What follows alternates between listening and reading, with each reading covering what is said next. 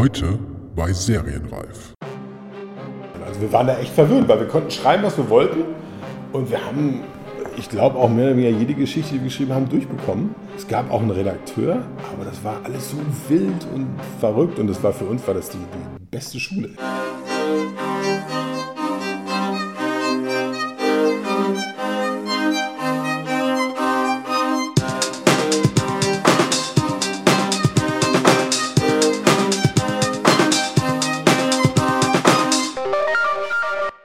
Herzlich willkommen bei Serienreif, dem Podcast zum deutschen Serienjahr. Mein Name ist Jens Meyer. Das kann man sich ja gar nicht mehr vorstellen. Als mein heutiger Gast vor über 20 Jahren eher zufällig zu seinem Job als Drehbuchschreiber kam, war die hiesige Serien- und TV-Filmwelt gerade ziemlich in Bewegung und die Möglichkeiten für junge Autoren wie ihn schienen fast unendlich. Ob diese Aufbruchstimmung Mitte bis Ende der 1990er Jahre mit dem aktuellen Schwung vergleichbar ist, den Streamingdienste wie Netflix und Amazon für die Branche bedeuten, kann ich zwar nicht beurteilen, für Autoren, Regisseure und Produzenten taten sich durch den groß angelegten Einstieg der Privatsender ins Fernsehfilm- und Seriengeschäft jedenfalls völlig neue Perspektiven auf.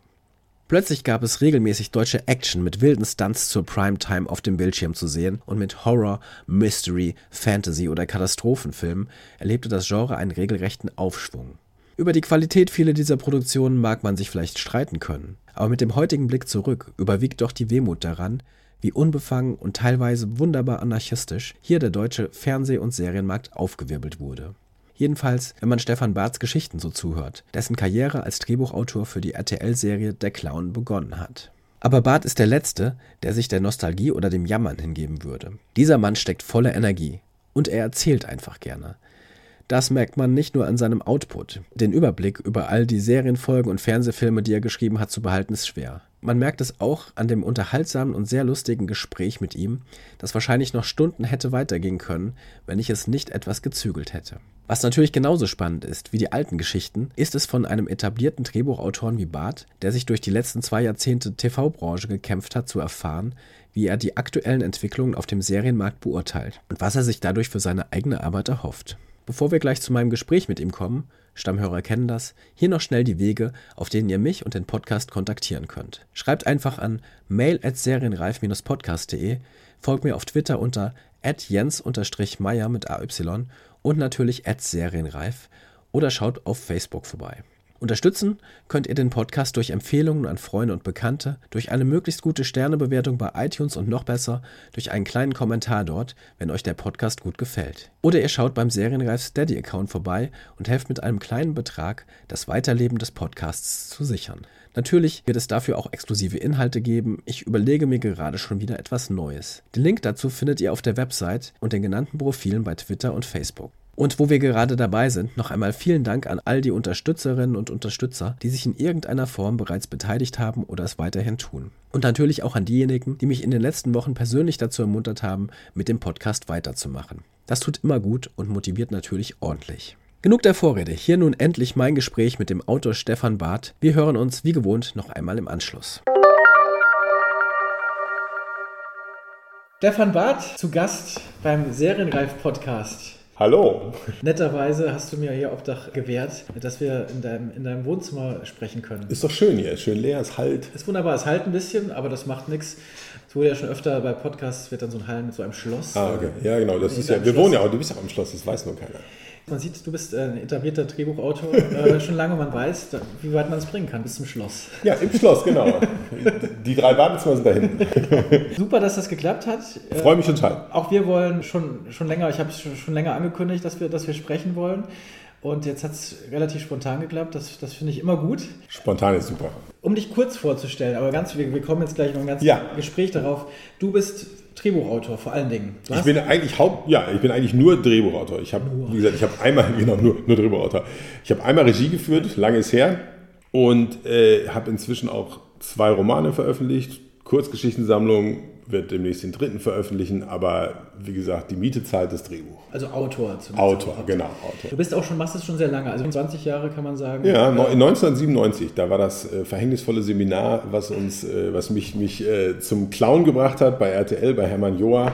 Der, der, also Hermann Joa, das war das der Produzent von Cobra 11 und äh, der Clown und der hat damals mir und meinem Kollegen Christian, wir haben uns auf einem Seminar kennengelernt, Christian Zübert, Christian Zubert, der, äh, der Lombok gemacht hat, und Lombok und viele andere echt gute Filme und der ein Top-Autor ist. Und auf jeden Fall haben wir zusammen ein Seminar gemacht und unsere, die Frau, die das Seminar veranstaltet hat, war dann auch unsere Agentin und die hat uns den ersten Job besorgt, damals bei äh, Action Concept. Die haben Alarm für Cobra 11 gemacht und dann der Clown. Und das war echt die wilde Zeit. Da konnte man äh, machen, was man wollte. Der Hermann Joa hat dann gesagt, wir hatten ja nichts vorzuweisen. Wir waren ja grün. Ne? Und der Hermann Joa sagt, ja, okay, äh, ich will, dass ihr jeden Tag hier im Büro sitzt. Äh, da hatten wir ein Büro. Ich bin das extra. das war in Köln, ne? Das war in Köln. Mhm. Christian kommt aus Würzburg, ich komme aus Hagen. Das heißt, er hat uns eine Wohnung gemietet. Wir haben zusammen in der Wohnung gewohnt. Hinter bin ich oft aber auch nach Hagen gefahren, weil das ja nicht weit ist von Köln. Und wir haben dann da jeden Tag im Büro gesessen und haben eine Clown-Story nach der anderen rausgehauen. Also wir waren da echt verwöhnt, weil wir konnten schreiben, was wir wollten. Und wir haben, ich glaube, auch mehr oder weniger jede Geschichte, die wir geschrieben haben, durchbekommen. Es gab auch einen Redakteur, aber das war alles so wild und verrückt. Und das war für uns war das die, die beste Schule. Ja. Du hast in, in Bochum Film- und Fernsehwissenschaften genau. studiert, weil du kommst aus Hagen. Genau, Hagen im Ruhrgebiet, das schöne Hagen. Genau. Ich folge dir ja auch auf Twitter. Und da, umgekehrt. Und umgekehrt auch. Und, und, du heißt, das sagen wir dann für die Hörer, Ed Ed Bretzman. Bretzman, da muss man sagen Bretz, B-R-A-E-T-Z-M-A-N. Genau, das ist, ich habe AE genommen, weil äh, er geht nicht und das geht auf Peter Torwart zurück. Ich weiß nicht warum, der sagt immer Bretzman. Ah, okay. Da, da, daher kommt das. Aber auch dann der, äh, auch wieder Ruhrgebiet? Ja, genau. weil, weil ich habe mal, was nicht passt, passend die Serie gemacht und da habe ich Peter kennengelernt ja. und wir wohnen ja praktisch nebenan. Worum war denn das, das wollte ich nämlich jetzt fragen, das Seminar, von dem du gesprochen hast, war das denn tatsächlich ein, ein Uniseminar? Oder? Nee, das war total verrückt. Und zwar war das so, ich habe damals, während, während ich Theater für den Fernsehen studiert habe, habe ich mein erstes Drehbuch geschrieben. Einfach so on-spec, das war so ein totaler Lethal Weapon-Klatsch und habe immer gedacht, wie komme ich in die Branche rein? Und da ich aber selbst nicht so, ich bin ziemlich faul, ja, oder äh, ich habe dann, da gab es damals in der Max, in der Zeitschrift, gab es eine Anzeige für die Deutsche Writers Guild. Die gibt es, glaube ich, gar nicht mehr. Und das war natürlich auch toller Kokolores, weil die hatten ja nichts zu sagen, keine Power, aber da konnte man halt seine Drehbücher sichern, ne? also hier rechtemäßig copyrighten für irgendwie 60 äh, Euro oder Mark im Jahr. Und dann habe ich das gemacht und die haben scheinbar äh, ihre Mitgliederadressen rausgegeben. Ich kriegte dann Schrieb von einer Agentur, die hieß All in One. Das waren äh, meine damalige Agentin Monika Conti und ihre Partnerin. Und die veranstalteten Autorenseminare in LA. Dafür musste man aber bezahlen. Mhm. Und äh, das war ein zweiwöchiges Seminar. Die erste Woche hat man seine Stoffe bearbeitet mit äh, Lehrern, also Martin Daniel, Don Bollinger, so die, das waren diese, Don Bollinger hat auch in Deutschland viele Drehbücher geschrieben. Das sind so amerikanische Drehbuchlehrer von der UC, UCLA, glaube ich. Und in der zweiten Woche hatten wir dann jeden Nachmittag irgendwie einen Gast. Die haben dann echt Gäste besorgt. Die hatten zum Beispiel Christopher Vogler, der hier dieses Buch geschrieben hat, ähm, das berühmte How-to-Do-Buch, wie heißt denn das? Writers Odyssey oder sowas.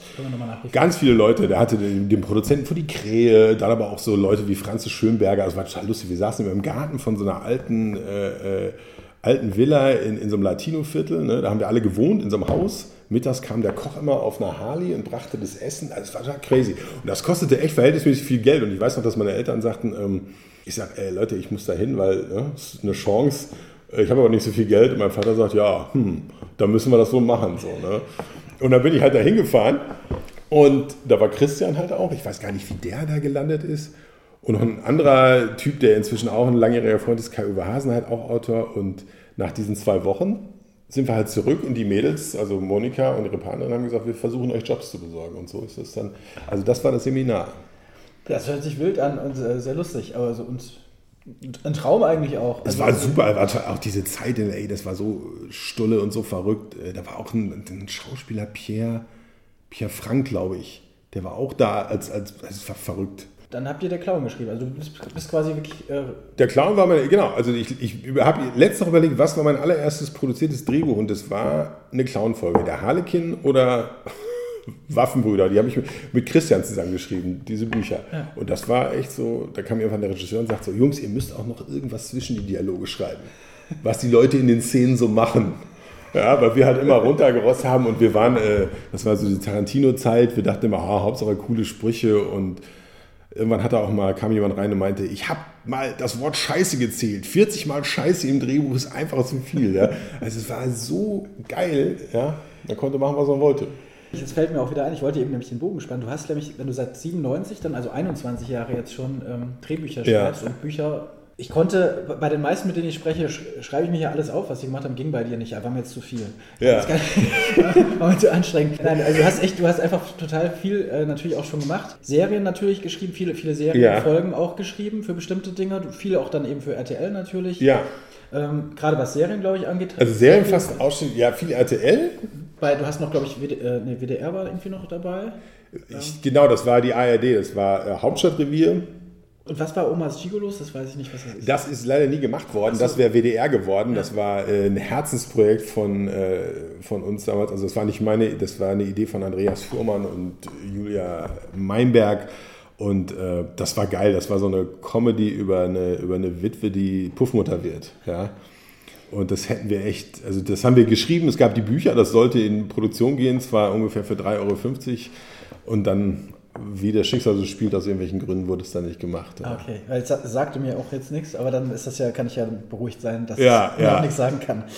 Aber, du, aber ARD hast du Hauptstadtrevier eben gemacht, also da warst du da auch. Ansonsten hast du eben viele ähm, Fernsehfilme auch gemacht. Das war ProSieben, das, das war, echt ganz viel. Genau, also ähm, Blut der Templer. Blut der Templer war auch für, für ProSieben. Blut der Templer war ProSieben, 29 genau Jungfrau, Crazy Partners, böse, nee, böse, nicht böse Jungs, über zwei Zivis, wie hieß denn das? eine Komödie über zwei Zivis im Altenheim. Aber da sieht man einfach, du machst schon, machst schon viel. Und ich habe auch durch Twitter, kriegt man das ja auch mit, du schreibst ja auch wirklich einfach, du scheinst sehr viel zu schreiben. Du hast eben gesagt, du bist, bist faul oder warst faul. Ähm, ich habe das Gefühl, du schreibst wirklich äh, ordentlich runter, weil du veröffentlichst dann jetzt noch Bücher, also Romane. Du hast, wie du schon gesagt hast, zwei bereits veröffentlicht. Ja. Eine Kurzgeschichtensammlung, jetzt kommt der, der neue. Auch da, über diese Sachen sprechen wir gleich sowieso nochmal. Ja. Aber, äh, und dann äh, auf deiner Website schreibst du ja auch zumindest. Ähm, ja, das habe ich erst so seit, ne, ich glaube, seit anderthalb Jahren habe ich das mit der Website. Ich wollte nie eine Website haben. Ich fand das immer so äh, prätentiös, Autoren brauchen keine Website. Und dann habe ich aber immer mal die Agenten gewechselt und ähm, mein jetziger Agent hatte damals nicht so eine große Website und der meinte, es wäre dann ganz gut, wenn er uns verlinken kann auf unsere eigenen Websites und dann habe ich mir eine gemacht und habe gemerkt, das macht halt total Spaß, ne? auch einfach über irgendwelchen Quatsch zu schreiben, ja. über Filme, die man mag oder so. Ne? Also deswegen, ich habe das Gefühl, du bist nur am Schreiben, also bist schon sehr, sehr aktiv, was Schreiben angeht. Ja, ja, versuche ich. Ne? Also es äh, könnte auch noch mehr sein. Und ich glaube, das Problem war halt, wir haben uns in den, ich meine, jetzt passiert ja mehr so in der Fernsehwelt. Ne? Und ich glaube, so äh, Autoren so meiner Generation, also wir, wir haben uns alle echt so lange echt kastrieren lassen. Ne? Von diesem ständigen, äh, das geht nicht, können wir nicht machen. Äh, ja, und immer nur ja, zwei Polizisten oder ein Arzt. Und da muss man mal wieder rauskommen. So, ne? Und das habe ich immer versucht, indem ich Drehbücher und Spec geschrieben habe. Genre, weil ich liebe Genre. Also hey, wenn jemand Genre macht, ruft mich an. Ja?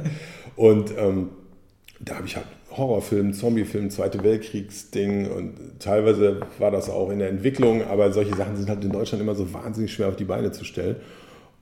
Und da habe ich dann gesagt, gut, dann mache ich da Romane raus. Ja. Was Action angeht oder überhaupt Genre, also das merkt man ja auch an deinen Sachen, die du gemacht hast, ja. dass das so dein, dein Ding ist. Das meiste ist wahrscheinlich dann doch eher eher Action, weil das dann noch am ehesten wahrscheinlich dann produziert wird fürs Fernsehen, noch mehr. Also und Komödie natürlich. Und Komödie ja. natürlich, klar, auf jeden Fall. Da, das kommt auch, ähm, was nicht passt, wird passend gemacht. Das war natürlich dann für Pro7 auch, ne? Ja, das, das war eine total tolle, das war echt Spaß gemacht. Ne? Das war die zweite Staffel, bin ich da zugestoßen. Also sogar als Head-Autor, äh, gar keine Ahnung, ich hatte gerne, ne? der Bäcker rief mich an und sagte, äh, Bart, wir brauchen einen Head-Autor, mach mal einen Head-Autor. Ich sage, was macht denn ein Head-Autor? Dann, ja, wirst schon sehen. Ne? Und, aber das war cool, das hat echt Spaß gemacht. Und äh, leider wurde die Serie damals total stiefmütterlich behandelt. Die war dann ewig im Schrank und wurde dann irgendwann nachmittags äh, so versendet. Dabei ist uns die echt gut gelungen. Und Wie viele Folgen gab es da von der letzten? Wurde es nach der zweiten Staffel eingestellt? Da wurde es eingestellt. Das war das Problem, weil die, die, bei der ersten Staffel hatte man sich überlegt zu sagen, oh, wir machen das so, wir suchen uns für jede Folge einen coolen Regisseur und machen das wie kleine Filme. Dann hatten sie wirklich den Christian Zübert hat gemacht, Peter Torwart hat unter Pseudonym was gemacht. Ne, so namhafte Regisseure, dann haben sie aber gemerkt, das wird zu teuer und zu aufwendig. Und da war die Ansage für die zweite Staffel, es wird mehr so klassisch, klassisch wie eine Sitcom, es spielt nur auf der Baustelle. Und das war aber eigentlich für Autoren, so zum Entwickeln, war das total geil, weil man so gezwungen war, eine Location, ne, alle können kommen und gehen, aber wir sind nie woanders. Und ne, es ist wie so ein, wie, ein bisschen wie auf dem Theater. Äh, und ich fand, das war total geil. Das hat echt Spaß gemacht. Da hätte man auch noch wahnsinnig viel machen können. Und die Schauspieler die haben das auch gut gemacht. Die waren zwar nicht so einfach alle, aber es war, war toll. Weiß ich jetzt gerade gar nicht mehr. da waren auch aus dem, aus dem waren alle. Also Ralf Richter war dabei. War der, war der im Film? Ja, doch. Ja, ja, klar, klar. Und dann hat aber genau, aber im, im Film war der Polier äh, ein anderer Schauspieler. Der konnte damals wohl nicht und dann hat es der Johannes Rotter gemacht. Der, der hat aber im Film auch mitgespielt, aber eine andere Rolle.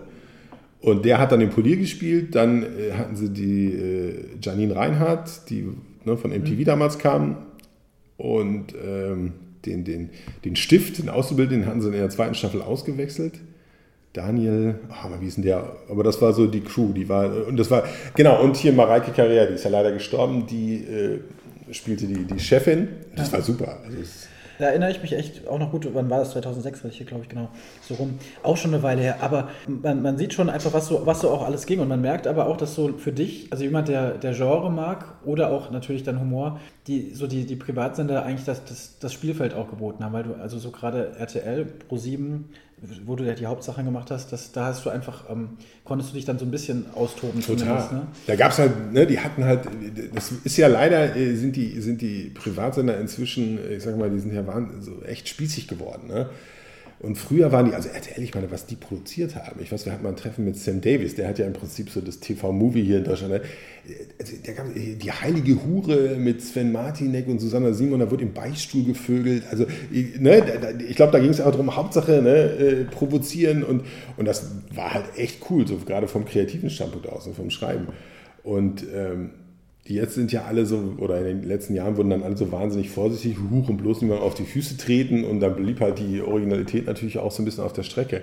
Aber ProSieben, sowas wie das Blut der Templer, ja, das war, das war eins der geilsten Dinger. Ne? Das hat die Redback immer, Christian Becker, der ist ja auch großer Genrefreund, ja. Und der hat das auf die Beine gestellt. Das war eine Idee vom, vom Kai Hasenheit, ja. Und dann, äh, weiß nicht, wir standen in Litauen an einem riesigen Set, da haben die so, so eine Kuppel gebaut, was im Drehbuch, das ist unter, unter dem Vatikan. Und dann stand der Kai und ich dann im Set und äh, äh, Oliver Masucci und der andere, die schlugen sich mit den Schwertern die Schädel ein. Das war, da habe ich gesagt, geil, so, so muss es sein, ja. Das ist Film.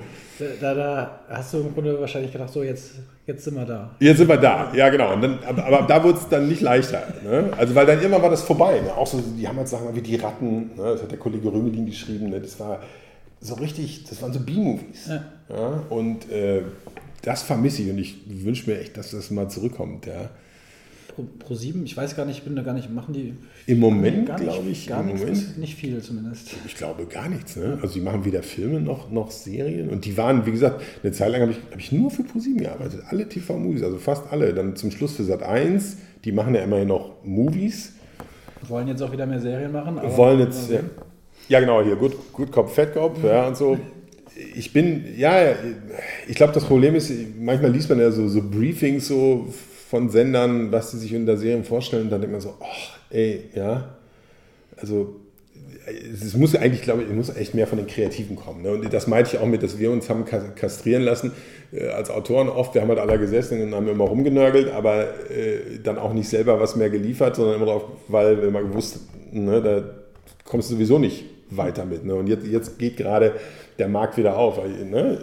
Das ist ja wie doch eine, eine neue Zeit auf einmal, auch die Streaming-Dienste und so, aber da muss man halt auch äh, leider, äh, finanziell ist für Autoren, wir müssen ja verdienen, immer in Vorleistung gehen. Ne? Ich habe jetzt dann auch, äh, ich habe jetzt einen Spec-Piloten geschrieben, äh, eine Teenie-Komödie, ne? wo ich gesagt habe, Teenie-Komödie als Serie. Und da habe ich jetzt einen Piloten geschrieben und mal gucken, jetzt schicke ich dir mal ein bisschen rum. Ja. Man muss halt echt selber äh, wieder, wieder sich auf den Markt werfen, so wie ich das versucht habe, mit den, mit den Filmen zu machen. Ja, das hat ja, ähm, wenn man auch mal den Rückgriff in den Podcast nimmt, Alexander Lind äh, in Ja. der zweiten Folge auch tatsächlich gesagt, er hat es so gesagt, Budget sagen ja sowieso alle und das ist alles auf sehr kleiner Sparflamme. Die neuen Sachen, da Ja. ist zwar kreative Freiheit, aber ähm, eben auch für sehr kleines Geld, Ja. äh, wie man so schön sagt. Und ähm, er, er meint dann auch klar, die Kollegen, auch die er so kennt, äh, die dann aus, die in den 90er Jahren, äh, gerade mit, wie du in diesem Umfeld groß Ja. wurden, wo man, glaube ich, noch ganz gut auch verdienen konnte. Ja, Äh, die sind natürlich jetzt auch irgendwie keine 20 mehr, sondern haben eben, wie, wie du auch, Kinder und so, ja, ja. Familie. Äh, man muss das bezahlen. Dann kann man nicht einfach mal sagen, okay, wir machen jetzt mal hier für, für sch- sehr schmales Geld oder geht reiten sogar in Vorleistung für ein paar Monate. Das geht dann ja auch. Ja, ja, da wünscht man sich, man hätte früher mehr gespart, ne, als man noch gut verdient. Also, also, also ne, da war es wirklich noch, da waren, was heißt, die Preise, ich sag, bei Serien sind ja jetzt nicht so, so runtergegangen, aber es ist halt schwierig, halt auch was zu finden. Und wie gesagt, ich merke halt, dass mir so, so so diese Krimis, wo, wo waren sie zwischen 8 und 10 Uhr, da kriege ich, äh, krieg ich Ausschlag. Ja? Ähm, aber, aber oft ist mehr nicht zu holen. Ja. ja? Und ich meine, Cobra 11, äh, was ich ja auch äh, viel schreibe, da ist halt zum Glück, das macht halt Spaß. Wobei, ich sage jetzt immer so aus Spaß, Cobra ist jetzt so das Derek der Neuzeit. Ne? Weil ich meine, das gibt es seit 20 Jahren, ja, da passiert halt aber zum Glück viel.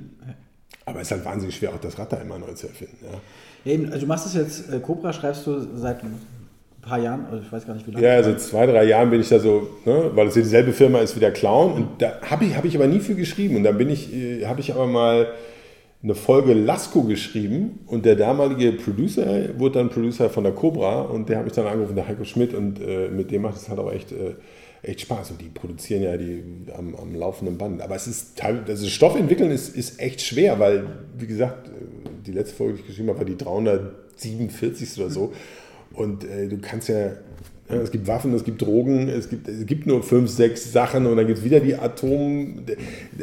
Man kann das Rad nicht neu erfinden, ja. Und, und trotzdem sitzt man immer da und da denkt man, hm, ja, das gab es schon und ja, aber. Es, Entschuldigung, wollte ich nicht unterbrechen. Ja. Mir fällt nur gerade ein Tweet von dir tatsächlich ein, wo du irgendwie äh, dann auch. Ähm, der McGuffin. Der, wo du einen McGuffin gesucht hast, hast du ja aufgezählt: Drogen, äh, ja. Atomkoffer oder was auch immer, äh, Geldkoffer. Ähm, war das für die Serie? Ungefähr, da saß ich nämlich so. Das ist ja oft so, dass man sagt, man hat so die Figuren und man hat so den groben Plot, aber oft sage ich, aber was jagen die eigentlich? Weil, weil darum, das ist ja der McGuffin. Am Ende interessiert es kein Schwein. Ja, das weiß ja auch jeder, ne? die kriegen das am Ende sowieso geritzt. Es geht dann eher um die Figuren, ne? die, die da agieren. Und äh, ja, und trotzdem muss man aber immer diskutieren und überlegen und ähm, das ist, ist echt nicht einfach bei so einer Serie, die halt seit 20 Jahren und das läuft ja wie, wie eine Feuerwehr. Ja? ja, es läuft immer noch sehr gut. Das haben auch dann teilweise andere Serien, die danach äh, laufen, zu, zu spüren bekommen, dass ja. es trotzdem nicht so ist, dass die, dass die Fangemeinde jetzt ähm, weiterguckt unbedingt. Das war bei, bei Bad Cop, ähm, hieß es, glaube ich. Stimmt. Was sie gezeigt ja. hat, direkt danach. Da wurde so ein bisschen drauf gehofft, dass das passt. Äh, ja. Aber anscheinend ist die Fangemeinde auch sehr eingesprochen und auch sehr darauf fixiert. Ja, das ist halt auch echt speziell. Ne? Ich meine, das ist halt, äh, das muss, und das muss man echt sagen. Also der Hermann Joa hat damals wirklich mit, mit äh, Cobra 11 und auch der Clown, ich meine, das gab es nicht. Ich weiß noch, wie ich den, den Trailer für den Clown-Film sah, den ersten, und der war, ohne jetzt immer auf die Füße zu drehen, der war furchtbar. Ja, also so rein. Ne? Aber wenn man den Trailer sah, die Action-Szene, das war ein Knaller. Und das war ja damals der erfolgreichste Film auf RTL. Und dann hat Hermann Joa den Auftrag gekriegt zur Serie. Dann hat er einen zweiten Piloten gemacht, der dann schon ganz anders aussah. Und dann, ja, dann hat er einfach Autoren ins Boot geholt. Und der hat aber auch immer so, der hat so, so der, mit dem ist es nicht einfach gewesen, Stoffe zu entwickeln, weil der, weil der nicht ne, sich so lange auf irgendwas konzentrieren kann. Aber wenn der was gut findet, dann zieht er das durch. Und vor allen Dingen, was man bei dem, der, der hat halt immer auch bezahlt. Weißt du, es war nicht einer von den Produzenten, die gesagt haben, ja, hm, sondern wenn er was wollte, hat er auch gesagt, okay, da gibt es auch Kohle für. So, ne? Und das äh, hat sie oft ja nicht. Dann kamen die Leute und sagen, ja, wir haben jetzt gerade nicht so viel Geld, ne? wo man dann, wie selbst sagt, jetzt inzwischen sage, ja, ich sage, dann habe ich auch keine Zeit. Ja. Für Autor natürlich äh, ein enorm wichtiger Faktor. Ja, natürlich, weil wir müssen ja irgendwie sehen, äh, wir müssen ja mal zehn Sachen gleichzeitig machen und äh, ja, manchmal, das ist, aber das ist gut, aufgepasst bei der Berufswahl. Ne? Manchmal läuft es besser, manchmal läuft es schlechter. Aber dafür können wir halt machen, was wir wollen. Ne? Das ist auch toll. Wie, wie, wie gehst du denn damit um? Ähm, sowas wie der Clown und auch natürlich Cobra 11 oder überhaupt RTL-Fiction-Sachen werden von vielen ja so dann immer auch gerne als, als Trash und dann so weggeschoben. Also es findet ja. jetzt nicht so wahnsinnig viel statt. Auch in den Medien werden jetzt äh, die Serien selten, äh, klar, es wird dann mal besprochen, dann auch eher ähm, ein bisschen mit, mit äh, wie sagt man, so spitze Finger ja. angefasst. Ist dir das egal oder nervt dich das? Es ist mir eigentlich egal. Ich merke, ich habe äh, man wird als Autor aber auch echt gern in so Schubladen gepackt. Also ich hatte das schon oft, dass äh, ne, gab es Projekte, wo ich dann irgendwie vorgeschlagen wurde oder so und dann, äh, der macht ja äh, nur Cobra 11, was ja auch gar nicht stimmt, ne? Äh, aber äh, das wird dann so ein bisschen von oben herab und das, wenn ich darüber nachdenke, bringt mich das natürlich voll auf die Palme, weil das schwachsinnig und arrogant ist. Wir können alle schreiben und ja, ich sage, schreib erstmal diese Serie. Ja, aber, aber gut, so sind Menschen ja sowieso immer das Schubladendenken und ähm, Ja, ich kann nur sagen, äh, ne, der, der Clown, das war die, war die beste Schule. Ich meine, ich habe Christian und ich, wir haben, glaube ich, zusammen 20 Drehbücher geschrieben. Ne? Das, das, war unsere, das war unsere Ausbildung. Das war, dann hat der Hermann Johr gesagt, oh, die Schauspieler haben schlechte Laune. Er hatte keinen Bock, sich mit denen auseinanderzusetzen, hat er uns ans Set geschickt. Wir hatten null Ahnung, wie wir mit denen reden sollten. Dann, also es war, ne? Aber so hat man halt all diese Dinge gelernt. Ne? Die haben ihre Ansprüche und ihre Sorgen. Wir, ja, gut, wir waren damals auch noch jung und äh, war uns dann auch egal, ja, und haben auch provoziert und so. Aber es war toll, ne? dadurch hat man gelernt. Deswegen ist eine Serie zu schreiben und auch gerade RTL-Serien oder so, äh, ist ja genau wie mit Daily Soaps. Ja? ja. Also das ist, ne? ich glaube, Alexander hat ja auch, Alexander Lind, genau. das ist die beste Schule. Ja? Da, da lernt man halt äh, einfach zu schreiben, weil man muss ja schreiben. Ich habe ja, ich habe es im Moment manchmal, dass ich ja sitze und dann fällt halt nichts ein, dann ne? bist du blockiert, aber du musst, und dann, da lernt man halt mal einfach raushauen und dann hinterher zu gucken, okay, man kann es immer besser machen, anders machen. Aber nee, im Prinzip sage ich, komm, hey. Ja gut, klar. Ich, ähm, du, hast, du hast der Clown eben gesagt, was ihr, da, was ihr da machen konntet und wir haben eben auch schon, ist immer toll, auf, auf das Vorgespräch zu verweisen, ja. aber da hast du, du hast einen ist das eigentlich deine einzige Regie äh, gewesen? Bei, äh, Motown, ja. Motown, genau. Ja. Äh, hast du Regie geführt und du hast eben erzählt, du warst in LA. Also man ja. muss dazu sagen, dein, dein Werdegang oder deine, die Stationen in deinem Leben sind auch Hagen, LA, Berlin so ungefähr. Ja, Oder ungefähr, mit, ja. Mit zwischendrin nochmal. Ja. Ähm, was ja auch eine, eine schöne, ja, ist lustig, lustig, schöne ja. Stationen sind. Und äh, dann hast du tatsächlich für ähm, äh, Motown den Film ähm, Regie geführt, obwohl da war es ähnlich. Also du hattest jetzt vorher auch keine Regieerfahrung. Nee, das war, wie gesagt, damals, man hatte auch echt noch mehr Energie. Ich wünschte, die, die muss man auch mehr wieder haben. Ich habe da wie ein bescheuerter Speck-Drehbücher geschrieben. Ne? Und das war ein Drehbuch Motown, das habe ich geschrieben. Das war einfach, das waren meine Freunde in der Kneipe. Dummes Gelaber. Und dann habe ich das in so einen Kontext gesetzt. Vier Freunde in der Vorweihnachtszeit. Das spielt in den vier Wochen vor Weihnachten. Ne, verlieben sich in die falschen Frauen und so. Und das war so, so im Geist von Clerks, so die Filme, die man damals geguckt hat, man gedacht, die kann man billig produzieren, ne? sowas. Und dann habe ich das geschrieben und äh, meine Agentin hat das rumgeschickt und dann kam ein junger Produzent, Mirko Schulze, mit dem ich dann auch echt hinter viel gemacht habe. Der sagte, ja, ich habe das gelesen, ich will das machen, äh, ich finde es geil, aber du musst da selber Regie führen, weil das verstehst nur du. So. Und dann habe ich ja gesagt, ja, okay, gerne. Und dann hat er halt Fördermittel versucht zusammenzustreichen und dann hat er gesagt, okay, wir müssen aber irgendwas vorweisen, dass du irgendwas kannst in Sachen Regie. Und dann habe ich diesen, diesen, die New York Film Academy, gibt es ja heute noch, diese Kurse gemacht, damals einen vierwöchigen Kurs. Und einfach so, damit man was auf der Vita stehen hat. Und dadurch bin ich in Los Angeles gelandet ne, und habe dann da gewohnt und bin dann aber wieder zurück und habe hier den Film gedreht. Mit Olli P. und äh, Steffen Groth. Und das war toll, das hat Spaß gemacht. Genau, also die, wenn man so heute noch so liest, die Namen, äh, man, man, kennt viele noch, die da auch äh, mitgespielt haben. Auch wenn sie nicht immer ähm, noch schauspielen, glaube ich. Ja, der, der eine, unser Hauptdarsteller, Nikolaus Wackerbart, ist ja selbst erfolgreicher Regisseur. Genau. Ja, der hat, äh, der hat glaube ich, der ist dann komplett auf Regie umgestiegen. Olli, der macht ja viel DJ-Moderation, hat, glaube ich, einen Hundeladen in Köln und gut, Steffen, der ist ja nun immer am Arbeiten. Und das war aber echt geil. Es hat so einen Spaß gemacht mit denen. Ne?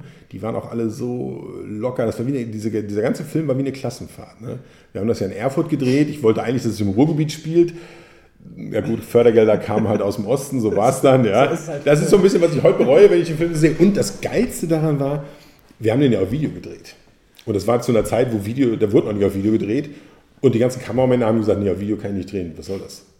Und dann der, der Kameramann, der, damals Andreas Dub, war der Einzige, der gesagt hat, oh ja, das probiere ich aus. Und dann haben wir das wirklich äh, auf so Testaufnahmen mit Mini-DV und mit der anderen und ich weiß gar nicht, was wir das gedreht haben. Und das wurde dann aus 16 mm hinter kopiert. Und das siehst du im Film auch manchmal, der hat so äh, bei bestimmten Szenen, bei so, bei so äh, Stadtszenen, die wir, die wir extra aufgenommen hatten, hat er auf einmal so eine andere, dann sieht er tatsächlich so ein bisschen videomäßig aus. Ne, weil die Szenen waren noch mit einer anderen Kamera Kamera irgendwie zwei Monate vorher gedreht.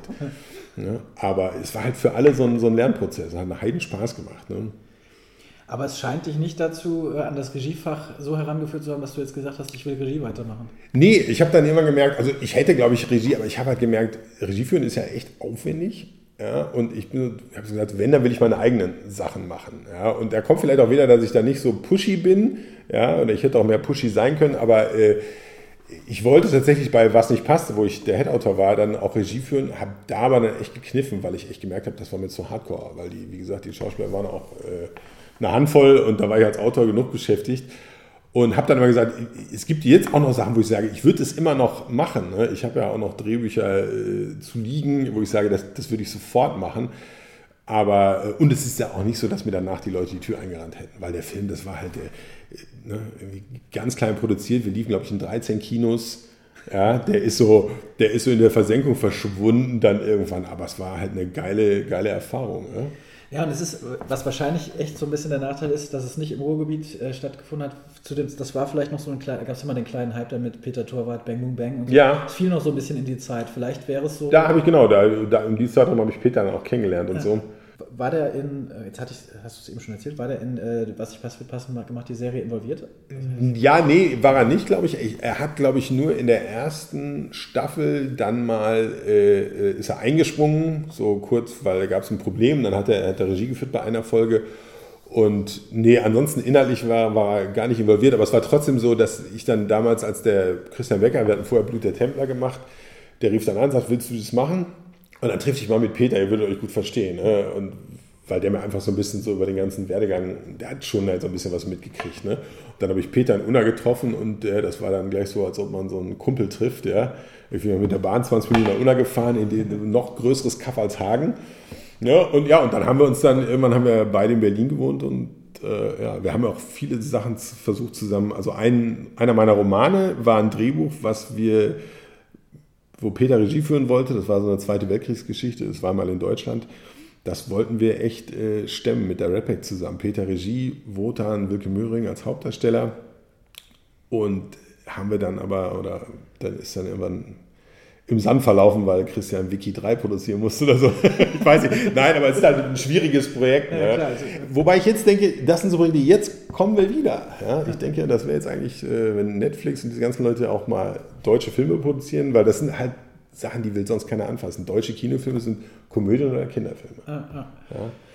ja klar, aber es ist ein großes, also man, auch ein Genrestück letztendlich. Also Ja. äh, ich habe es nicht gelesen, das sage ich voraus. Ich habe nur jetzt darüber gelesen. Ja, ja. Ähm, es, es geht um einen, ich glaube, einen Wehrmachtssoldaten, der desertiert äh, kurz vor Ende des Zweiten Weltkriegs. weil Der er nach Hause will. Zu seiner Tochter. Genau. Also er kriegt einen Brief, seine, seine, seine, seine Frau ist beim Bombenangriff umgekommen und er sagt, okay, scheiß drauf, ich muss zu meinem Kind. Desertiert, es spielt in der letzten Woche vor Kriegsende, wird von der SS erwischt und aufgehängt. Das ist so eine Mischung so aus Hängt ihn höher und ich sage immer, das sind zwei Filme, die mich inspiriert haben. Das war Hängt ihn höher und ein russischer Film Komm und Sie. Das ist der härteste Knaller, den man sich vorstellen kann. Das ist äh, unglaublich. Und da kam ich so auf die Idee. Ne? Und dann wird er aufgehängt, überlebt es aber und dann gerät er halt so zwischen die Fronten, da die SS sucht jüdisches Gold, was in so einem Dorf versteckt ist, von so einem, von so einem Typen, den sie im KZ umgebracht haben. Und es ist wie ein Western. Ich liebe ja Western und ich würde auch zehn Western schreiben. Und das ist im Prinzip, es ist ein Western im Zweiten Weltkrieg. Das ist dieser Typ zwischen den Fronten und er muss erst alle aus dem Weg räumen, bevor er zu seiner Tochter kann. Ja, dann hat äh, Tarantino Inglourious Bastards gemacht. Du, zu der Zeit, die Geschichte ist, also Peter hat gesagt, wie gesagt, Peter wollte Regie führen und wir waren damals eher schwer zugange. Wotan hatte sich echt committed als Hauptdarsteller und wir waren da so am, am Schreiben und also ich habe immer noch umgeschrieben und äh, Christian hat versucht zu finanzieren. Und Peter sagt auf einmal, ich hätte, und unser, unser Böser ist ein SS-Obersturmanführer. Und dann sagt Peter, ich habe eine Idee äh, für den Obersturmanführer, das ist äh, Christoph Walz. Nicht ernsthaft. Und eine Woche später ist der irgendwie angekündigt als, als Peter konnte es nicht fassen. Ja? Äh, Wahnsinn. Ja? Ja, so ist es manchmal im Ja. Film- und Fernsehgeschäft. Ja, ja. Wir hatten immer, wir hatten immer, da waren so viele. Wir haben immer gedacht, da gibt es noch einen bösen SS-Typen. Da haben wir gedacht, Henning Baum, den Baum von Mann. Ja. Aber ist, wie gesagt, ist leider, äh, äh, äh, aber wer weiß. Ich habe es erstmal als Roman geschrieben. Genau, aber es war, war, war es ein Roman oder war es Nee, war erst ein Drehbuch. Ah, okay. Also, Also ich habe ganz oft, ich schreibe ganz oft einfach Drehbücher und Spec, ne, ob, so wo ich gerade Bock drauf habe und äh, gucke dann, was passiert. Und da habe ich dann aber, das, mein erster Roman Drecksnest war auch, das war ein Drehbuch, das ich 1998 geschrieben habe. Das im Prinzip auch ein Western, spielt aber im Deutschland der Gegenwart. Ne, das ist so ein Gangster-Ding. Und da war es dann immer, das ging dann oft so als Leseprobe rum und dann habe ich so oft diesen Spruch zu hören bekommen, so, ja, ist schon geil, aber ah, sowas kann man in Deutschland aber nicht machen. Die übliche Leier. Äh, schreiben, warum schreiben Sie es nicht als Roman? Und ich hatte einen Freund, Michael Bierbeck, auch Drehbuchautor und Romanautor, der hat einen neuen Roman raus letzte Woche. Der, hat, der hat mir mal gesagt, in der Kneipe besoffen, musste ich mir auf dem Bierdeckel äh, versichern, dass ich einen Roman schreibe. aus Drecksnest. Und das habe ich dann gemacht. Ja. Du hast es, du hast es Ah, ja ich habe es gemacht. Ja, ja. Genau, und äh, also ist das dann wirklich, also das waren dann zwei äh, und dann noch eine Kurzgeschichtensammlung. Genau. Waren die Kurzgeschichten, das interessiert mich jetzt natürlich auch, waren das auch äh, Drehbuchideen oder Nee, das waren, waren immer Ideen, du, teilweise waren das Ideen, die ich mit 20 hatte, ja, aber diese, die immer so hängen bleiben. Und ich kam irgendwann, und ich habe auch immer gedacht, so Kurzgeschichten, habe ich selbst gar nicht so gern gelesen, bis der Kindle aufkam, wo ich auf einmal angefangen habe, viel mehr Kurzgeschichtensammlungen zu lesen und habe gemerkt, ich hatte halt viele Ideen und dann habe ich, die habe ich im Prinzip, äh, im Zeitraum von einem Jahr, habe ich diese zwölf Geschichten runtergeschrieben. Teilweise waren das auch Ideen für Filme, wo ich aber halt nie, ne, die ich nie ausgearbeitet habe und habe die dann äh, ja, habe die dann unter diesem, diesem Motto einen Kopf kürzer äh, zusammengefasst. Ja. Und jetzt kommt bald, oder du arbeitest an einem neuen, Dead Mountain heißt es, glaube ich. Genau, und das ist auch ein Drehbuch, das hatte ich ursprünglich als Drehbuch geschrieben. Das Horror, ist, ne? ist eine Zombie-Geschichte. Ich wollte, gut, Zombies ist jetzt gerade ja so totaler Overkill, aber ich habe immer, ich fand auch immer Zombies geil. Was, ich, mein Gedanke ist immer bei so eigenen Stoffen, was kann man schreiben, was man in Deutschland auch produzieren kann. Ja, also das darf dann nicht zu groß sein. Und das im Prinzip ist das ein Kammerstück. Das sind zwei, zwei Kinder und ein Typ, das spielt in Alpen. Äh, da gibt es dann auch ein paar große Zombie-Szenen, aber es sind eigentlich nur drei oder vier menschliche Darsteller. Und das habe ich geschrieben und das hatte ich dann damals auch äh, in Entwicklung mit dem Produzenten, wie das so ist, wieder ist, nichts draus geworden. Ne? Und das habe ich dann aber auch als Roman geschrieben und das bringe ich als nächstes als Roman raus. Ne? Aber das Drehbuch ist halt immer noch, schwirrt halt immer noch rum. Ja, was ich mich gerade gefragt habe, wo du das alles äh, so erzählst und natürlich, du bist einfach schon so lange im Geschäft und kennst das und sagst, naja, wie das so ist, dann ist halt nichts draus geworden. Oder du schreibst, hast das jetzt schon geschrieben, weil du Ja, auch ja. klein geschrieben, weil du weißt, man ist begrenzt. Ja. Ähm, je- jetzt mit den ganzen neuen Möglichkeiten, die es eventuell gibt, machen wir uns nichts vor, es ist ja trotzdem immer noch anzahlmäßig begrenzt. Also Ja, Netflix äh, produziert jetzt ja auch nicht äh, zehn Serien am Stück, Nö, sondern das ist schon die sehr Welle ist jetzt die dritte, glaube ich. Ne? Genau, da übrigens natürlich die Parallele zu Peter Torwart, der auch, glaube ich, mit Der hat das Drehbuch zu Die Welle geschrieben, genau. mit, mit äh, Dennis, Mit äh, Dennis, genau. äh, Dennis Gansel zusammen. Und ähm, dann äh, ist das, hast du das Gefühl jetzt manchmal, dass du als so ein etablierter Drehbuchautor jetzt vielleicht- manchmal vielleicht schon zu beschränkt denkst, weil du denkst, das ist Absolut, das meine ich mit diesem, äh, dass man sich hat kastrieren lassen. Ne? Ja. Dass man irgendwann halt, äh, ich merke das auch manchmal, wenn ich, wenn ich Serienbücher schreibe, dass ich, dass ich bestimmte Ideen schon, wo ich, weil ich höre dann schon die Stimme ne, des Redakteurs oder was, äh, das geht nicht, uh, weil, weil- man, da gibt es ja so viele wirklich unbegründete, banale Ängste, die, die dann aber auch, deswegen kommt halt auch immer so eine, äh, oft so eine Suppe dabei raus, ne? weil, weil sich keiner irgendwas traut. Ja? Das wird ja hat man zumindest das Gefühl im Moment ein bisschen besser. Ne? Aber, aber klar, das meine ich mit, man muss, muss halt wieder, man muss auf die Kacke hauen, da muss, da muss irgendwie was passieren in diesen, in diesen Stoffen. Ja? Nicht, immer, nicht immer diese ganze, wirklich, also ich, ich, ich merke schon, da kriege ich einen Hals, ey, das diese weichgespülte Scheiße. Ja? Und, und aber, aber es geht ja wahrscheinlich nicht nur uns Autoren so, das ist ja auch für Produzenten, ist ja für alle schwierig. Ne? Weil jeder weiß irgendwie, man, man, man kann nicht so richtig, wie man gerne würde. Und jetzt naja, wenn ein Tor aufgeht, geht ein anderes Tor auf und alle werden wieder mutiger und, und ich hoffe, dass wir da alle, äh, aber wie gesagt, wir Autoren müssen da halt, glaube ich, halt auch in Vorleistung gehen, einfach sagen so, ne, wirklich so on spec mal was raushauen und damit dann, dann hausieren gehen und nicht darauf warten, dass die anderen zu uns kommen. Ja. das, das Projekt, von dem du gerade eben erzählt hast, das Serienprojekt, ist das eigentlich dein erstes Serienprojekt, was von dir kommt, was jetzt in so einem Rahmen stattfindet? Weil du hast zwar viele Serien geschrieben, Ja. total viele, aber ich glaube, das waren jetzt... gut, Nee, waren alles genau. Das waren, ich habe damals in der, in, der, in der Sturm- und Drangzeit hatte ich auch noch ein Serienprojekt, das ging rum. Da habe ich sogar noch ein geiles Ablehn, Ablehnungsschreiben von ProSieben. Das war über, ich wollte mal eine meiner Lieblingsserien oder was mich damals echt Fernsehen, ins- Fernsehen inspiriert hat oder wo man sagt, Fernsehen muss nicht scheiße sein, weil früher gab es ja dieses Vorurteil, ne, so, war wirklich ausgerechnet Alaska. Ne, ist eine brillante, geile Serie gewesen und später auch Ellie McBeal, überhaupt alles, was David E. Kelly gemacht hat. Ne? Der, der auch alle Drehbücher mal eben so, ne? bewundere ich wieder, die, der, der jedes Drehbuch geschrieben oder mitgeschrieben. Ne? Und ausgerechnet Alaska, das war ja, das war ja poetisch, verrückt, es war ein Hammer. Ne? Und, und da hatte ich so eine Idee mit einem Freund zusammen, das über, über fünf Studenten an der Uni Bochum so und ja, das war wahrscheinlich auch noch nicht so der, der größte Schuss, aber da, und dann, nö, wenn man dann einmal so drin ist, ne, und jetzt merke ich so, ich habe immer Ideen gehabt für Filme und jetzt merke ich, jetzt seriell kann man halt auch einfach ganz anders erzählen, ist halt so. Ne? Ich habe noch so ein Ding, was ich gerade köche, so einen Piloten, wo ich sage, weil es gibt ja immer dieses, Araber sind ja im Moment immer nur Terroristen. Mhm. Ja? Und das ist auch so ein bisschen so durch. Ne? Oder Muslime sind immer Terroristen. So. Und dann habe ich gesagt, okay, ich will aber einen Muslim haben, der kein Terrorist ist. Jetzt ist er Gangster. Was ist. Äh, nee, aber wo ich sage, es geht über einen reformierten arabischen Gangster, der halt aus dem Gefängnis kommt und sagt, so, ich bin jetzt religiös, ja, aber das heißt nicht, dass ich den Dschihad mache, sondern ich will jetzt wirklich ein guter Mensch werden.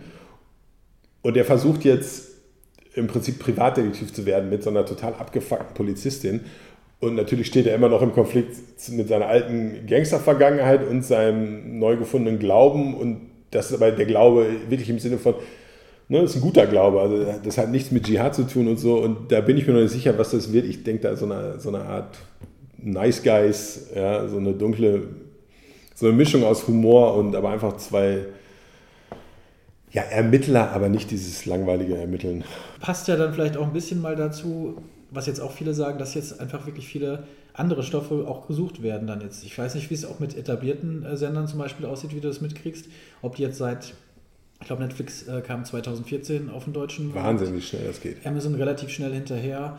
Äh, Sky hat sich auch nochmal ordentlich umgestellt so in den letzten Jahren. Auch die haben dann dieses äh, Sky Ticket. Ja, die haben zwei Sender, die Serien machen, ne? oder, oder zwei so Ableger. Ich habe da mal kurzzeitig auch an einem Projekt, äh, äh, war die Diskussion, ob ich das, ob ich das äh, mache. Und da, da, hieß es dann, die haben ein eher konventionelleres und ein so ein bisschen abgefahrenes, äh, abgefahrene Schiene. Aber da bin ich auch nicht so im Bilde. Aber, aber es scheint so zu sein, also es ist auf der Suche. Ich weiß auch nicht, wie es bei den, äh, ich nenne sie jetzt mal konventionellen Sender, also die, die es schon, ähm, schon immer gibt, das heißt, sei es öffentlich-rechtlicher wie auch private, wie es da aussieht. Zumindest werden da jetzt auch viele Serien gemacht, zumindest bei den Sendern, also ARD ja. Auch ein bisschen, da bist du ja auch in, einem, äh, in einer Serie. Jetzt bei Die Highland, die dieses Highland. neue Ding, ne? genau. genau. Da hatten wir äh, Jana Burbach in, der, in einer der letzten Folgen. Genau, die, die Redaktorin. Ist. Ähm, äh, ZDF macht sowieso, auch für ZDF und ZDF Neo. Ähm ja, und die haben ja auch viele, viele, war, war, nicht Tempel, war das nicht auch ZDF Neo? Das war ZDF Neo auch, genau. Genau, also habe ich nur ein, zwei Folgen jetzt auf Netflix gesehen, also, wo ich denke, aber das ist geil, einfach mal ne, weg von diesem, immer diese, also diese Ermittler, ich meine, die muss es geben, ist ja auch okay, ne? nur ich sage, gibt es, wie für jedes Kaff gibt es irgendwie einen Krimi, ne? den, äh, weiß ich nicht, den, den, den Drecksnest-Krimi. Ja, das, ja? den gibt es leider noch nicht, ja, ne? Ist, der, der muss noch kommen. Genau, und, und RTL macht, ist ja auch gerade dabei. Aber die machen eher Sitcom, ne? Genau, das ist ja Sitcom-Comedy, lasse ich eigentlich fast ausschließen. Fast Mit nur, bisschen, ne? Bisschen, Drama. So ein bisschen, äh, gut, das ist auch so Cop. Auf der einen Seite gibt es dann halt natürlich den äh, Priester. Aber das Stimmt. ist ja auch eigentlich Comedy natürlich. Ähm, ich weiß gar nicht, ob ein Arzt auch dabei ist. Ja, es gibt doch noch, da kommt auch noch Lifelines oder so. Mhm, über so genau, Arzt, ne? richtig. Ne? Also da, da, passiert schon was. Das ist, glaube ich, schon sehr, sehr formatiert. ich glaube, es ist eher, eher so klassisch, so, ne, also Folge für Folge, also nicht so horizontal. Ich glaube, da scheuen sich ja doch immer noch viele vor. Ja. Ich meine, man muss ja auch nicht so extrem horizontal immer erzählen, wie das viele Serien heute tun, aber ist einfach, ich meine, warum gucke ich eine Serie? Ja? Weil ich will wissen, wie es weitergeht. Und das, auch Cobra 11 macht es inzwischen ja auch. Ne? Da werden gewisse Stränge immer weiterentwickelt, so in privater Natur. Und das macht ja auch, das macht ja Freude. Ja? Ja. ja, eben so komplett auf Reset drücken äh, nach mit jeder Folge. Aber das war halt immer das Problem, dass alle immer gesagt haben, oh nein, wir wollen die Folgen aber austauschbar ja. halten. Und wir hatten das selbst damals beim Clown schon, der Christian und ich das versucht. Äh, da hatten wir, hatten wir so ein ganz großes Ding angelegt, so dann, äh, das war nicht einfach. Ja. Äh, äh, Christian Zübert hat jetzt ja auch gerade Regie auch geführt bei Artus Gesetz. Stimmt. Das ist ja. zum Beispiel auch, also wir haben hier ganz viele Links zu, zu bereits Total witzig, zu Sachen, über die wir ja schon in den Podcast gesprochen haben. Ipek Zübert, seine, seine Frau, Frau genau. hatten wir auch schon äh, zu Gast, auch in, in verschiedene ähm, Serienprojekte gerade involviert. Also da, da geht schon was. Also ich glaube, auch das kommt wieder, es wird gerade einfach viel, viel Serie gesucht, anscheinend von Sendern. Das war es auch, worauf ich jetzt gerade hinaus wollte. Kriegst du das Kriegst du das auch mit, mit den, äh, mit den Leuten, wo du sprichst? Oder ist es schon so, weil du jetzt auch immer noch viele Fernsehfilme entwickelst, ist es jetzt nicht so, dass, dass das eine total überhand genommen hat? Oder, oder ist schon Serie jetzt sehr, sehr gewünscht? Eher mehr noch vielleicht? Ich glaube, ich glaube schon. Ne? Also wenn, äh, geht es meistens darum, irgendwie, ja, wir suchen eine Serie, aber, aber es ist eher äh, äh, noch eher die konventionellere. Deswegen, also ich für mich suche jetzt meinen Weg äh, in diese Richtung Netflix, Amazon, Sky, also einfach weil ich merke auch meine Ideen, ich habe ja keinen Bock, irgendwie so eine Ermittlerserie, die hundertste. Ne? mir auszudenken. Also klar, man muss Geld verdienen, manchmal macht kann ja auch, das kommt, es ist ja ist immer so abhängig von einer Idee. Aber äh, ich gucke jetzt halt, dass ich einfach mal so ein paar äh, eigene Ideen an, an den Start bringe, die vielleicht nicht, nicht so ganz. Ich weiß manchmal selber gar nicht. Ich fange manchmal mit einer Szene an, ich weiß gar nicht, ich weiß gar nicht, wo das hingeht. Also ich schreibe manchmal echt so, ne, dieses, dieses Ding mit dem arabischen Gangster, wo ich erzählt habe, das fing mit einer Szene an. Ich wusste noch gar nicht, was das überhaupt für eine Serie werden soll. Ne? Aber das kommt so dann aus den Figuren, da muss man mal so gucken. Ja, ich bin, äh, bin immer noch fasziniert davon, was du erzählst, also weil du auch ständig sagst, äh, Drehbücher auf Spec geschrieben, also das heißt äh, auch da vielleicht äh, relativ spät, aber äh, Speculation, also das heißt, du schreibst Genau. einfach ein Drehbuch, ohne dass da irgendjemand äh, Ohne Auftrag. Mit, mit drin hängt und schickst das jemandem, entweder dass er es gut findet oder man macht es als, als Autor, jüngerer Autor, um zu zeigen, ich kann was, Ja. nimmt mich, äh, heuert mich an. Äh, aber du, wann schreibst du denn das alles? Also Ja, das versuche ich alles. Ich meine, wie gesagt, jetzt mit Kindern ist es ja echt schwer. Äh, äh, Früher hat man ja geschrieben, wie einem, ich merke, ich bin so ein Tagschreiber, ich kann nicht gut nachts schreiben. Also ich habe zum Beispiel einen Kollegen, der Rümelin, der schreibt irgendwie nachts wie ein Beknackter. Ja, der hat aber auch keine Kinder. Und, aber ich konnte das noch nie so. Also ich kann mir gut so am Tag, man hat ja so seine Bürozeiten, ich sage immer von 10 bis 16 Uhr, wenn man Kinder irgendwie abholen muss.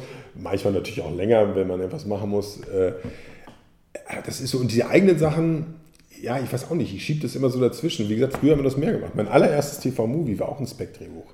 Die Frauenversteher. Das war, das habe ich einfach so geschrieben und wollte was wie Notting Hill hochgegriffen. Aber so, dann bin ich mit dem Drehbuch und das hat dann äh, Jan-Josef Liefers, hat Regie geführt und Genau. Hauptrolle gespielt. Das war so, und ich, das ist, was natürlich an sowas geil ist, du hast halt schon was, was du hinlegst. Und dann können die Leute das lesen. Das ist nicht nur so ein Pitchpapier. So ein Pitchpapier, da kann man, das kann man auf zehn verschiedene Arten lesen und zwischen den Zeilen. Und deswegen, ich hasse auch persönlich so diese Entwicklung von, von Exposés, so diese Minischritte, wo ich dann jedes Wort mit jedem diskutieren muss. Weil so, äh, so bin ich schon gleich total eingeengt ne, als Autor. Und wenn ich natürlich versuche, ich muss es manchmal beim Schreiben einfach finden. Ja, und inzwischen haben wir ja so eine Routine, das kriegt man dann auch hin. Ja, also ich wünsche auch oft, dass wir uns diese ganzen Schritte sparen könnten mit Exposé und Treatment. Das ist, äh, ich glaube oft, das verschwendet mehr Zeit. Ja, also wenn wir gleich ein Drehbuch schreiben, wenn wir uns auf die Grundparameter einigen, den Rest muss ich beim Schreiben finden. Und dann schreibe ich lieber noch zum sechsten Mal das Drehbuch um, als dass ich immer in diesen Pipi-Schritten, wo ich keine Dialoge, keine Witze, ne? und das sind ja oft, das sind ja oft so die Catcher, wo jemand, der findet irgendwas gut, weil das ist ein lustiger Spruch oder eine Szene, die kann ich aber nicht in so ein Exposé schreiben. Ja?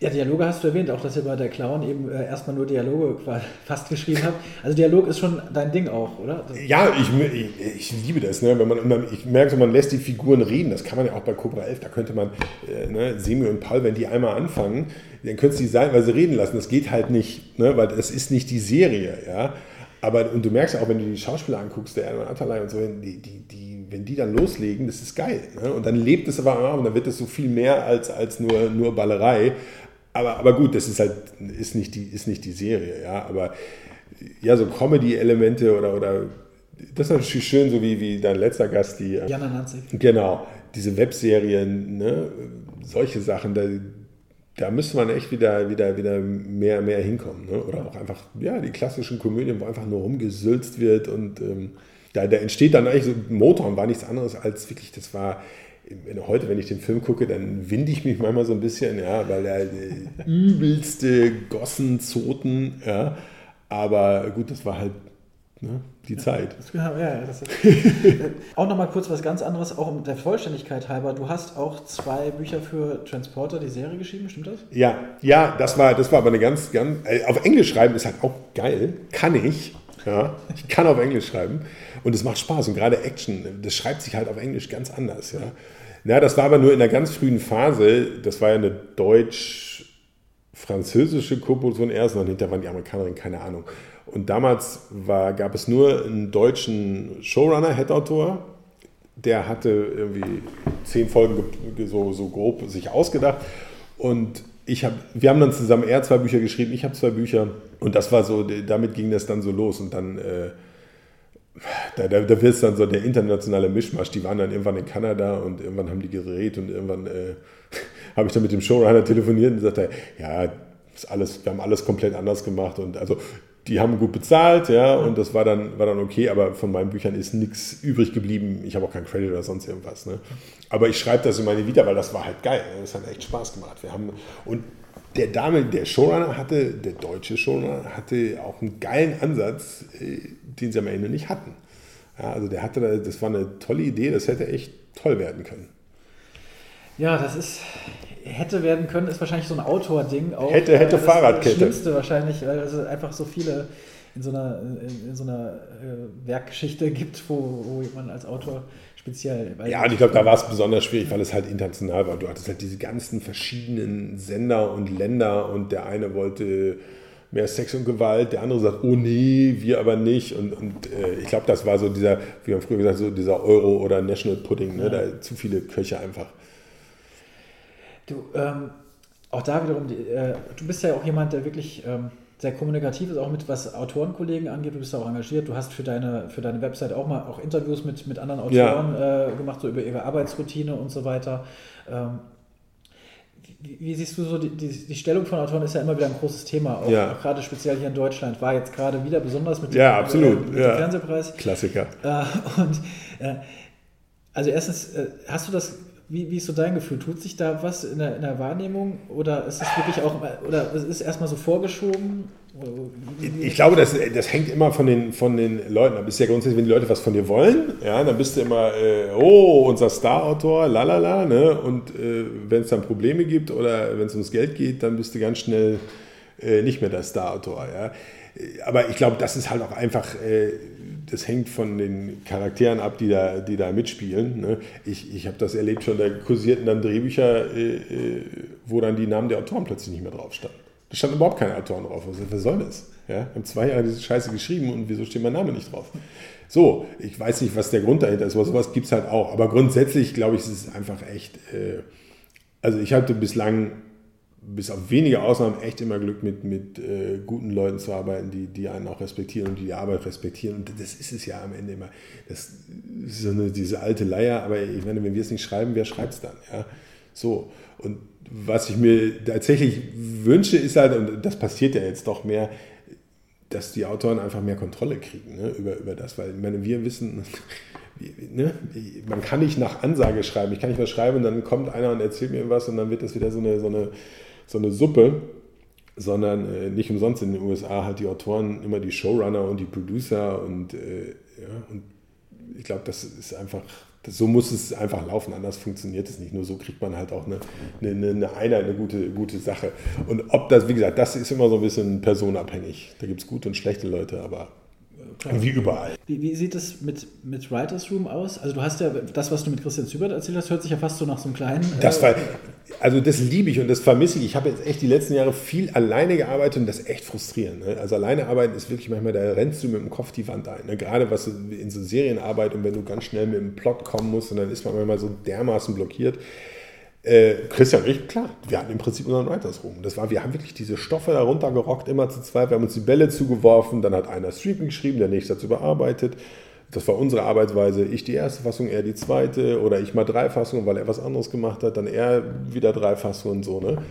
Und dann habe ich das später dieses Omas Gigolos, was nie gemacht wurde, war im Prinzip auch ein Writers Room mit Andreas Fuhrmann, Julia Meinberg. Das war toll. Wir saßen da, ne, haben uns irgendwie Gummidildos zugeworfen, die uns die Produzentin zur Motivation äh, gebracht hatte, weil es ja um, um, äh, um Callgirls und nee, Callboys und eine, eine Puffmutter ging.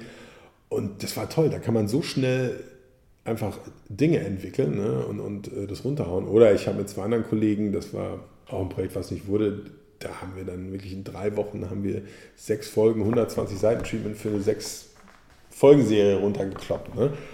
Und es ist einfach geil, es macht Spaß. Das Problem war halt immer, dass es keiner bezahlen wollte. Es gab, äh, ProSieben hat damals, wollte ja ganz viele Mystery-Serien machen und da saß ich auch im Writers Room einer so einer Serie. Da wurden dann ja immer diese amerikanischen Autoren als Showrunner geholt, die, ich glaube, sich immer schön die Taschen hier voll gemacht haben. Ne? Die der war ein super Typ und da hat man gemerkt, die arbeiten auch ganz anders. Da komme ich wieder auf dieses, keine Exposés und dieses ganze Geschisse, sondern da war es so, da haben wir so ein Beatsheet gemacht, das heißt, ne, äh, so in, in, groben Punkten die Geschichte, dann hat man darüber geredet, dann hat er gesagt, ja, alles klar, finde ich auch, zack, Buch geschrieben. So. Ja, und nicht dieses kleinen Geschisse irgendwie zum sechsten Mal ein Exposé umschreiben, ja, aber dann, dann bist du auch, dann ist die Luft auch raus. Ja. Und da haben wir dann ruckzuck äh, äh einfach die, die Dinge entwickelt. Und äh, ja, bin ich großer Fan von Writers Room, ist eine super Sache. Wie gesagt, meistens war das Problem, es kann keiner bezahlen und deswegen dann hieß es immer, ja, ihr könnt euch alle treffen, wir können euch nur nichts bezahlen. Äh, den Kaffee müsstet ihr euch auch selber mitbringen. So, okay, das ist natürlich jetzt nicht so wahnsinnig motivierend. Naja, mal gucken. Wie, wie es noch so weitergeht. Vielleicht kommst du noch mal. Ja, ich glaube, es ist, jetzt ist es ja offener. Also ich persönlich mache es total gerne, weil es macht halt einfach Spaß. Äh, ich glaube, so geht es den meisten Autoren. Es ist halt, äh, ne, it's a lonely job. Und wenn du dann äh, mit Freunden und Kollegen da sitzen kannst und wenn das dann auch gut funktioniert untereinander, ist es, dann kann die Arbeit so einen Mörderspaß machen. Wir haben schon ein bisschen angesprochen, eigentlich im Grunde, was du, was du jetzt, was so bei dir kommt. Du hast deinen dein Roman, der ist der ist, der ist fertig geschrieben, den habe ich schon, glaube ich, vor zwei Jahren fertig geschrieben, den neuen. Aber, aber den überarbeite ich jetzt. Was das Cover noch, das habe ich neulich auf deiner Seite gesehen. Ja, genau, das macht eigentlich ein richtiger Grafiker, aber ich hatte so eine Idee, die muss ich, muss ich ihm jetzt mal schicken, ob er das, äh, der macht das toll. Ähm, ja, den muss ich halt überarbeiten und ne, ne, ne. Aber das ist halt, damit verdienst du halt, mit Romanen verdienst du halt kein Geld. Ne? Da kannst du, kannst ein bisschen Geld verdienen, da kannst du aber nicht von leben. Ne? Das ist, weil du, du bist ja, also gerade als Self-Publisher, als mit, das ist ja toll, dass das Amazon das macht. Ne? Du, da, bei dem Verlag ist ja dasselbe. Der, der, ne? Oh Gott. Ja. äh, deswegen, da bist du ein eigener Boss, du kannst schreiben, was du willst, machen, was du willst, du musst aber die ganze Arbeit machen. Ne? Du musst einen Lektoren bezahlen, du musst einen äh, Coverdesigner bezahlen, das Geld musst du dann erstmal wieder reinholen, du musst Werbung, kannst du im Prinzip auch nur über die sozialen Netzwerke machen und willst den Leuten auch nicht auf den Sender fallen damit. Ja? Also, aber das mache ich, aber das ist halt, das mache ich nebenbei. Ne? Jetzt schreib Cobra 11, schreib die Highland, hoffen wir, dass das weitergeht auch. Ne? Und habe so ein paar eigene Serienideen, die ich jetzt mal ähm, unter die Leute bringe. Ja, eigentlich so, es geht munter weiter. Ja? Vielleicht kommt auch die nächste Filmidee. Also ich hatte letztes Jahr auch einen Kinofilm geschrieben, der ist aber, glaube ich, auch sang- und klanglos untergegangen. War eine romantische Komödie. Wie alles in Deutschland, ja. Aber äh, ja, dafür bin ja, ich immer. Also so wie du spulst und so eine Energie, wie du meiner Meinung du hast ja gesagt, deine Energie wäre nicht mehr, wäre in den 20ern oder wann das war, in den 30ern noch deutlich groß. Also ich erlebe dich ja, als es mit sehr viel Energie war und sehr, ich mache mir da keine Gedanken, dass da Ideen erstmal ausgehen. Das glaube ich nicht. Nee, nee, ach nein, nein, überhaupt nicht. Nein, nein. Und ich glaube, jetzt ist auch immer die Zeit für, für neue Ideen und andere Ideen und man muss halt äh, gucken, dass man wie mit allem die richtigen Leute findet um, um gewisse Projekte nach vorne zu treiben. Und ansonsten ist man halt oft auch mal einfach gun for hire, ja, ist ja auch okay. Herzlichen Dank an Stefan Barth für das lustige und unterhaltsame Gespräch über seine Arbeit und den Einblick in die Fernsehbranche gestern und heute. Mir hat er mit seinem Enthusiasmus und seiner Energie noch einmal klargemacht, worauf es wirklich ankommt, wo doch viele gerne dazu tendieren, über die Verhältnisse und unsere Situation zu jammern. Danke für diesen Motivationsschub. Das war's für heute. Nach dieser achten Folge der dritten Staffel mache ich noch einmal eine kleine Pause, um neue Gesprächspartner zu treffen und ja, dann auch schon so langsam dem Ende dieses ersten Serienhalbjahrs 2018 entgegenzublicken. Aber gut, soweit sind wir gerade noch nicht. Ein paar Folgen haben wir bis dahin ja noch vor uns. Ich sage jedenfalls danke fürs Einschalten, ich freue mich auf eure Rückmeldungen und bin für heute raus. Auf Wiederhören.